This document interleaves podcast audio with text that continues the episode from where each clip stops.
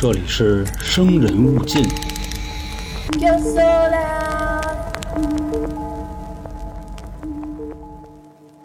大家好，我是黄黄。不知道各位还记不记得我早期的作品啊？我说的是那种最早期的，那会儿讲过美国山羊人。不过呢，当时因为录音设备实在是太差了，所以我就给下架了，并且还是永久下架。后来呢，也和各位春卷说了，咱们以后有机会呢再重新制作一遍。结果我最近正在搞这件事儿的时候呢，看到了一个新的内容——兔人，兔子的兔，我也觉得挺有意思的。所以呢，今天咱们先说说这个兔人呢，在美国东岸也算是比较知名的都市传说之一了。但不过呢，版本有点多，而且不同的人在不同的地点见到了不同的兔人。也正是因为这个原因呢，导致网上关于兔人的记载参差不齐。但不过内核是不变的，基本上说的呢，都是一个从精神病院跑出来的患者，然后带着一个兔子的脑袋，拿着斧子。到处砍人，那这个流传是怎么来的呢？咱们今天啊，就来追根溯源一下。最出名的呢，要说就是弗吉尼亚州的兔人了。在一九零三年的时候，美国弗吉尼亚州的州政府计划在克里夫顿小城建造一座精神病院。当时这座小城呢，人口只有三百来人，多半也是老人啊、妇女。用咱们的话说，可以算是一个世外桃源了。当地的人听到市政府要建这个精神病医院啊，肯定是不干，因为他们觉得啊，这个小城里本身都是一些老弱妇孺、手无缚鸡之力的人，万一有精神病人跑出来，是非常危险的事儿，也就是会存在很大的安全隐患，弄不好啊，这些老幼妇孺的生命都会受到危害。那因此呢，希望州政府重新考虑一下这个地点，但是州政府不管了，说这么好的环境是吧？一意孤行，所以还是把精神病院建到了这里。这座精神病院到现在啊，变成了知名的洛顿监狱。除了关精神病患之外，还有一些重刑犯被宣判之前也会暂时羁押在这里。在一九零四年的某一天，一辆满载囚犯的巴士呢，在开往洛顿监狱的途中突然发生了车祸。当时司机解释道啊，开着开的时候，路中间突然跳出来一只小动物。他躲闪不及，猛地一打方向盘，所以就把整个车呢开翻了。这不用说了，大部分的犯人呢肯定是受了伤，但是也有一些挺幸运的犯人没什么事儿，借机也就跑到了附近的树林里躲起来。他们想着呢，到时候就可以恢复自己的自由身了。到了第二天早上，当地警察呢就开始缉拿这些逃跑的人，但是啊，由于逃跑的人实在是太多了，所以花费了好几个月，基本上。都已经给逮回来了，但是仍有两名逃犯一直都没有音信。这两个人呢，一个叫马克思沃斯特，还有一个叫道格拉斯葛瑞芬。咱们后面就用一些简单的说法了啊，这个太拗口。警察当时在追捕这两个人的时候呢，发现了一些很诡异的情况。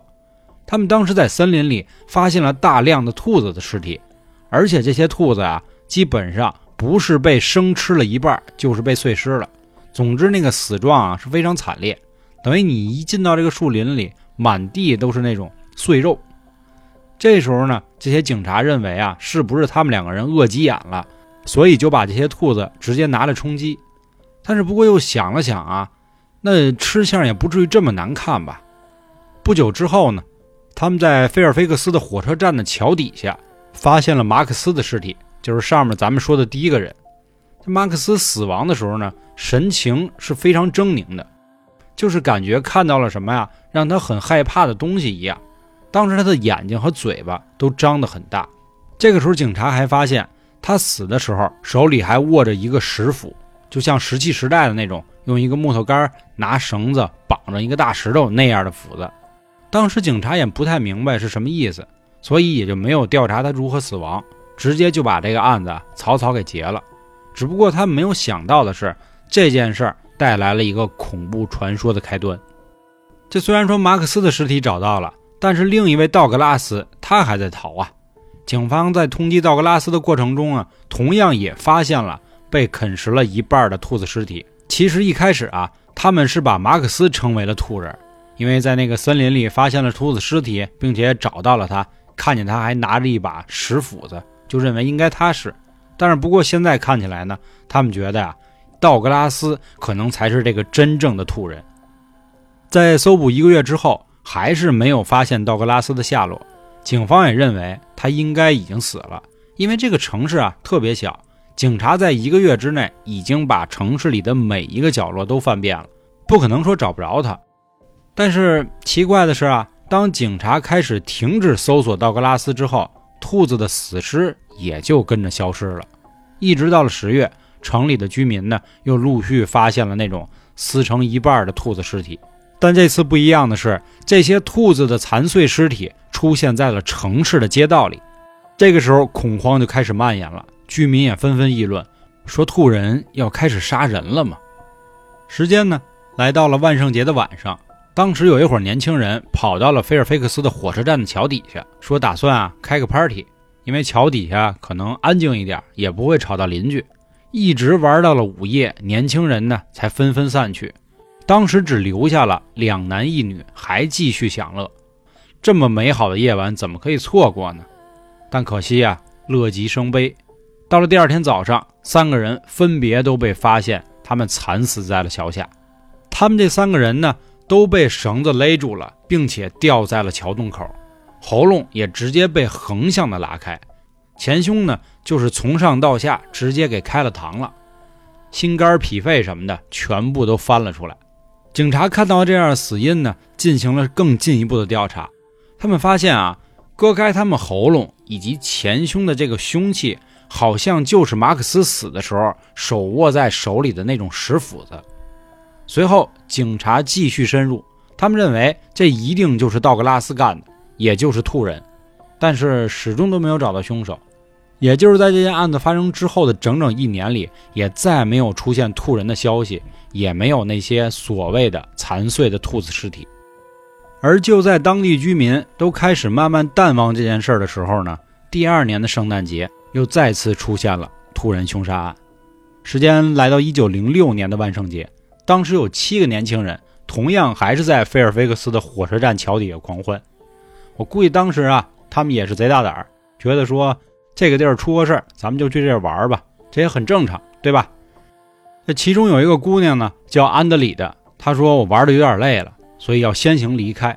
当他走到离桥洞差不多有个几百米的时候，他好像突然听到了几声惨叫。那会儿呢，他愣了一下，后来又一想，是不是万圣节搞的恶作剧啊？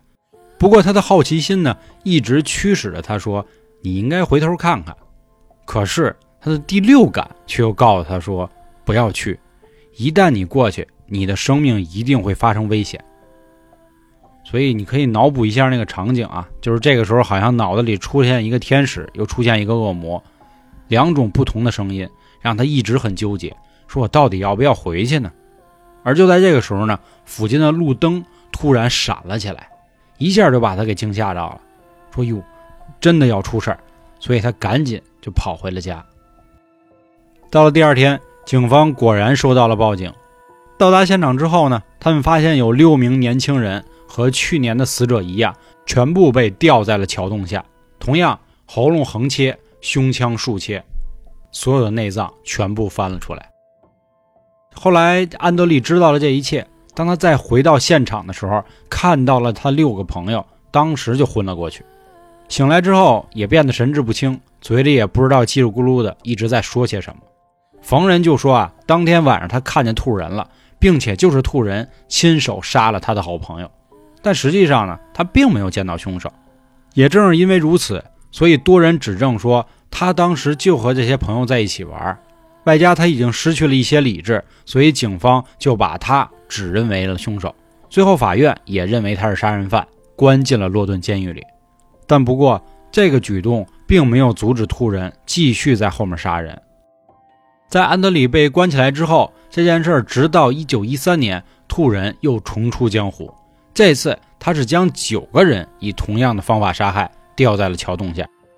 这个时候，大家反应过来了，原来安德里是被冤枉的。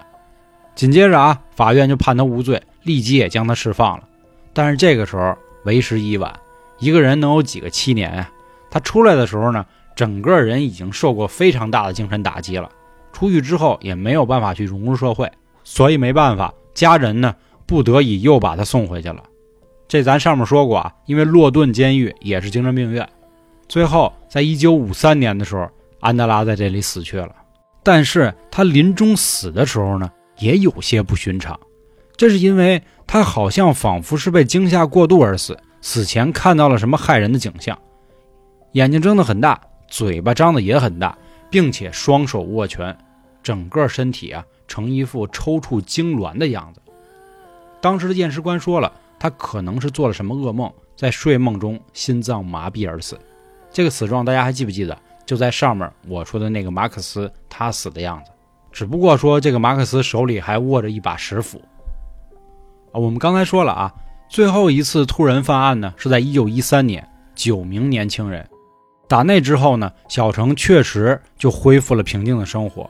这次的时间非常之久，一直到了1943年。不过在这一年万圣节的时候呢，同样像三十年前的惨剧一样，他们死去了。警察调查结果啊，一样还是没有什么证据，也没有下文。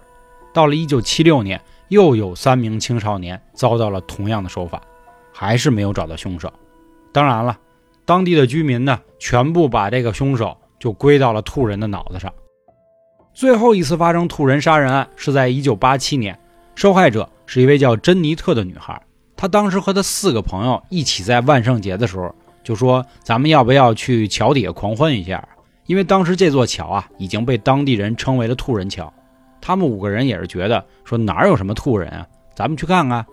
他们约在了晚上十一点左右，等了将近一个多小时，这个时候马上要一点了，兔人也还是没有出现。但奇怪的是啊，珍妮特突然害怕了，而他的四位朋友呢，这个时候发现了胆小的珍妮特，于是开始琢磨说咱要不逗逗他，不断的跳进、跳出草丛，并且开始大声的喊。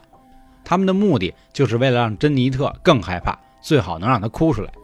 其实珍妮特本身当时已经很害怕了啊，现在呢又被朋友给搞成这样，所以他又开始往桥底下跑。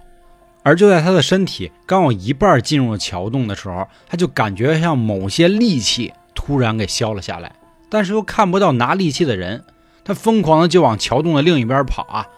而这个时候，他突然被掉下来的物体直接给撞倒了。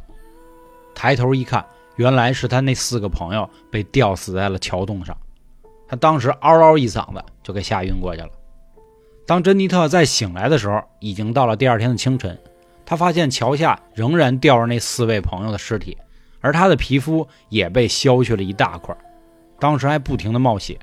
他赶紧用剩下的余力去报了警。后来警方发现了一个很恐怖的事实：当年克里夫顿小城的居民一致认为啊。道格拉斯就是兔人，但当警方到了附近的伯克城警察局调查了相关资料的时候，他们发现，原来道格拉斯在马克思死后没多久，就在继续逃亡的过程中，在伯克城被火车碾成了两半。也是由于当时面目全非，难以辨别身份，后来经过了多方调查，才确认说死者就是道格拉斯。因此，也有人认为，当地的警方以及居民所认为的兔人，并不是他。他们判断啊，他们两个应该是一起逃亡的，而由于种种原因吧，道格拉斯可能把马克思杀死了，而马克思的冤魂在一直替他复仇。这后来啊，也有很多人穿着兔子的衣服，在森林的一些路口啊进行抢劫，这也就是后来为什么美国人啊不仅怕小丑，还怕兔子的其中一个原因。其实兔子的形象呢，一直是纯良无害的，除了有些淫荡以外啊，因为它们的繁殖速度确实太快了。它们出生两个月就能繁殖，每年差不多能产个四到六回，每窝六到十只。这老北京啊有个兔爷，其实这兔爷呢就是兔子庙里的，他就是希望通过祭祀兔子来保佑家族的人兴丁旺。但是呢，也正是由于繁殖力太强了，一旦得不到控制，就可能出现灾难。咱们先说自己啊，其实唐代的时候就有过记载关于兔灾的一个记录，在《太平广记》里就说过，永淳年时。蓝胜州兔暴，千万成群，十苗并进。就我们把目光放到澳大利亚，大家就更知道了。这地儿本身原来没兔子，在一八五九年的时候呢，有五只兔子被一个农夫带上了岸。结果这一百年的发展之后呢，这整个兔子就达到了五亿多只。澳大利亚所有的草地啊、农田啊也都遭了殃。当时澳洲人呢，还放出了很多兔子病毒，结果兔子很快还就免疫了。其实说白了，跟猫一样，这兔子你别看它长得浓眉大眼，其实也不是什么善茬子。关于它的黑历史呢，也是挺多的。主要原因呢，也是因为早期年间啊，有一帮艺术家，他们喜欢跟着凑热闹。他们觉得说啊，这兔子啊，大家总是给它一个很可爱的形象，是不是不太合适啊？所以这帮人闲得蛋疼了，就开始创作了各种暗黑的兔子形象，兔子复仇等等的。在这些图像中呢，他们就好像这个精神病一样，拿着剑、拿着斧子对人就进行这个砍杀。而人类在其中的角色呢，又扮演的是那种很傻、很弱的形象，甚至呢，连猎人在兔子面前都是客客气气的。当时在十三世纪的罗马史诗中呢，就有一个很经典的懦夫角色，他就是一个全副武装的人，在野兔面前丢盔弃甲，最后呢，还让野兔给揍了。但不过有一说一啊。咱们上面说了很多兔子很恐怖的形象，但是你有没有想过，如果是兔女郎呢？这我相信应该没有人不喜欢吧，尤其再穿上黑丝，是吧？简直了！那好啊，还是老规矩，最后咱们推荐一部电影吧，《疯狂的兔子》。这个可以说是我们八零后或者九零后的儿童鞋点了，零零后的朋友一定要找一个机会看一看，因为那会儿咱们的恐怖悬疑片啊，其实是并不输国外的。那好了。我是黄黄，咱们今天的节目就到这里吧。如果您还有什么想听的，可以关注微信公众号“春点”来找我点菜。那感谢今天各位的收听，拜拜。